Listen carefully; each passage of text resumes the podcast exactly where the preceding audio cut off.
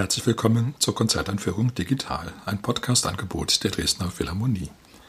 Mein Name ist Albert Breyer, ich bin Komponist und möchte Sie in das Programm der Konzerte am 18. und 19. März einführen.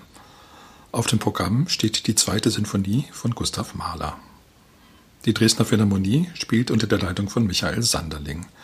Es singen Katharina Konradi, Sopran, und Gerhild Romberger, Alt, sowie der Rundfunkchor Berlin.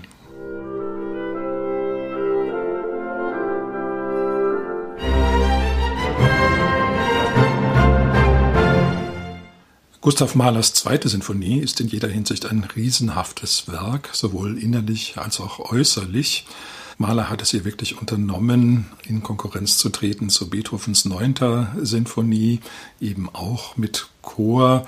Bei Mahler spielt der Chor sogar vielleicht noch eine größere Rolle. Ansonsten ist die Anlage beider Sinfonien wirklich sehr ähnlich. Zunächst folgen rein instrumentale Sätze. Das Finale zieht dann eben den Chor und auch Solostimmen heran.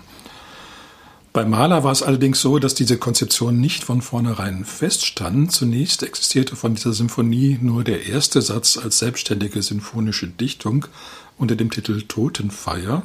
Das war schon 1888 Mahler war mit seiner ersten Sinfonie durchaus zufrieden gewesen, aber die zweite sollte dann eben doch noch großartiger werden.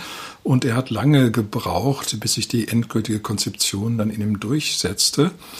Wie gesagt, der erste Satz war ursprünglich gar nicht als der erste Satz dieser Sinfonie gedacht. Mahler musste auch noch andere Pläne gehabt haben. Aber dann stellte sich doch heraus, dass dieser erste Satz sich sehr wunderbar eignete, auch als Sinfoniesatz. Entscheidend für die Konzeption war aber ein Erlebnis, das Mahler in Hamburg hatte. Er war dort Dirigent und in Hamburg wirkte auch Hans von Bülow. Und Bülow starb dann 1894 und bei seinem Begräbnis hörte Mahler ein Gedicht von Klopstock über die Auferstehung. Und die Worte dieses Gedichts, die haben sich eben sehr eingeprägt und es war fast eine blitzhafte Erkenntnis, dass sich dieser Klopstock-Text eben wunderbar eignete als Text des Symphoniefinales. Damit war auch das Thema gegeben. Es blieb also nicht bei der Totenfeier, sondern es wurde auch im Finale dann die Auferstehung angedeutet.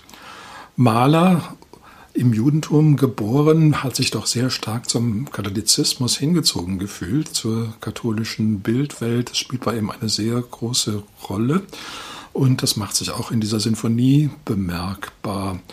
Es ist ein Stück, was wirklich auch über weite Teile sehr mystisch klingt. Alle möglichen Ideen des Christentums werden da musikalisch umgesetzt.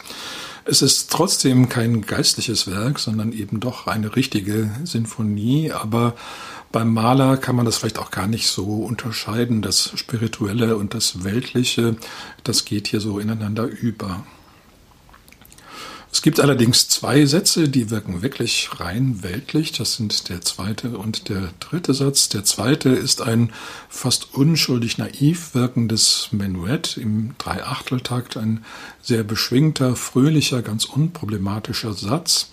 Mahler hatte wohl gedacht, dass nach dem gewaltigen ersten Satz, also der Totenfeier, jetzt etwas Entspannendes kommen müsste und von daher das Menuett an die zweite Stelle gesetzt. Es folgt aber noch ein Scherzo, der dritte Satz, das beruht auf einem Lied des Antonius von Padua Fischpredigt, das Mahler zuvor geschrieben hat und dieses Gedicht ist der Sammlung des Knaben Wunderhorn entnommen und ist etwas sehr ironisch. Also es wird berichtet, wie der heilige Antonius eben den Fischen predigt, aber die Fische, nun, die sind unnormal stumm und können auch nicht reagieren und scheinen auch gar nicht zuzuhören. Ihnen hat die Predigt wohl ganz gut gefallen, aber Sie beschließen, dass daraus jetzt keine Konsequenzen zu ziehen werden und schwimmen einfach davon.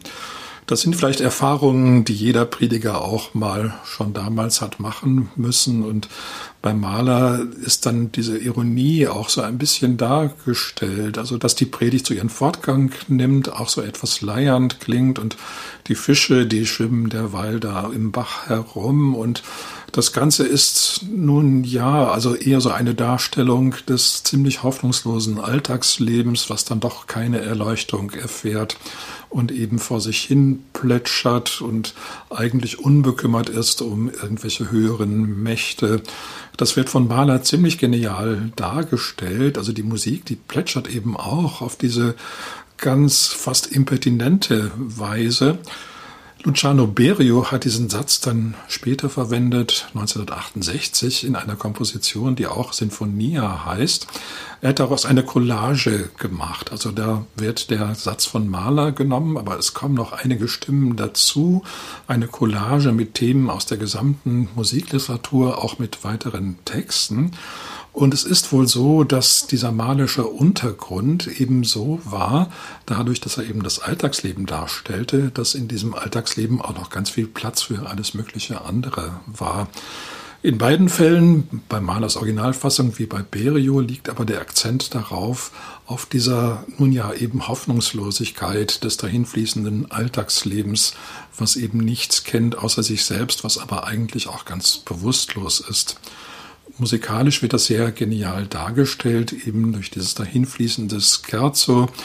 Der Name Scherzo ist vielleicht gar nicht mal zutreffend, weil richtig witzig ist eigentlich die Angelegenheit nicht, sondern manchmal auch fast banal. Jetzt sind wir aber schon ziemlich weit entfernt von dem ersten Satz. Der erste Satz, die Totenfeier, der bietet so ziemlich alles auf, was die Spätromantik an Darstellung des Düsteren, des Todes kennt. Mahler hat hier wirklich versucht, eine Zusammenfassung zu unternehmen, sozusagen von sämtlichen Todesmusiken, die vor ihm geschrieben worden waren. Das Ganze ist ein sehr gewaltiger Satz geworden. Natürlich gibt es da auch Widerstreit. Es ist ein richtiger klassischer Sonatensatz, schließlich auch mit verschiedenen Prinzipien, die gegeneinander kämpfen. Aber dieses Düstere, dieses Gewaltige, auch die Schwere des Todes, das wird dann in diesem Satz fast unübertrefflich dargestellt. Es folgt dann eben dieses fast belanglose Menuett, dann das Scherzo mit der Fischpredigt, dann folgt ein weiteres Lied aus des Knaben Wunderhorn, das heißt Urlicht, und das ist nun eine ganz andere Angelegenheit. Es scheint so, dass nach dieser hoffnungslosen Predigt jetzt doch im wahrsten Sinne des Wortes ein Licht aufgeht und sogar ein Urlicht und der Mensch sich seiner höheren Bestimmung bewusst wird. Dieser Satz ist relativ kurz, ein Altsolo und leitet dann über zu dem ganz monumentalen Finale, wo dann Klopstocks Text verwendet wird. Zunächst aber, wie bei Beethovens Neunter, kommt eine rein instrumentale Einleitung, die zurückgreift auf das, was schon vorher in der Symphonie geschehen war. Dann wird Klopstocks Gedicht zunächst ganz, ganz leise gesungen. Es steigert sich dann aber klanglich ganz ungeheuer. Mahler bietet dieser Symphonie ungeheure instrumentale Kräfte auf. Auch die Orgel kommt zum Einsatz. Zum Schluss sogar das Orgel Tutti das fast das ganze Orchester übertönt. Es ist wirklich eine Klangwelt von kosmischen Dimensionen. Für Mahler war das ja doch so, dass für ihn alle Sinfonien so etwas Kosmisches hatten, eine Darstellung der gesamten Welt, in diesem Falle auch einschließlich des Himmels. Mahler war davon selbst dann sehr begeistert, wie das klingt, wie man untergeht in diesem Meer von Musik.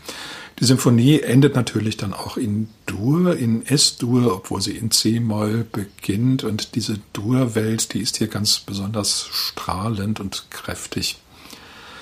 Die Symphonie war Mahlers erster großer Erfolg und sie hat eigentlich seinen Ruhm begründet.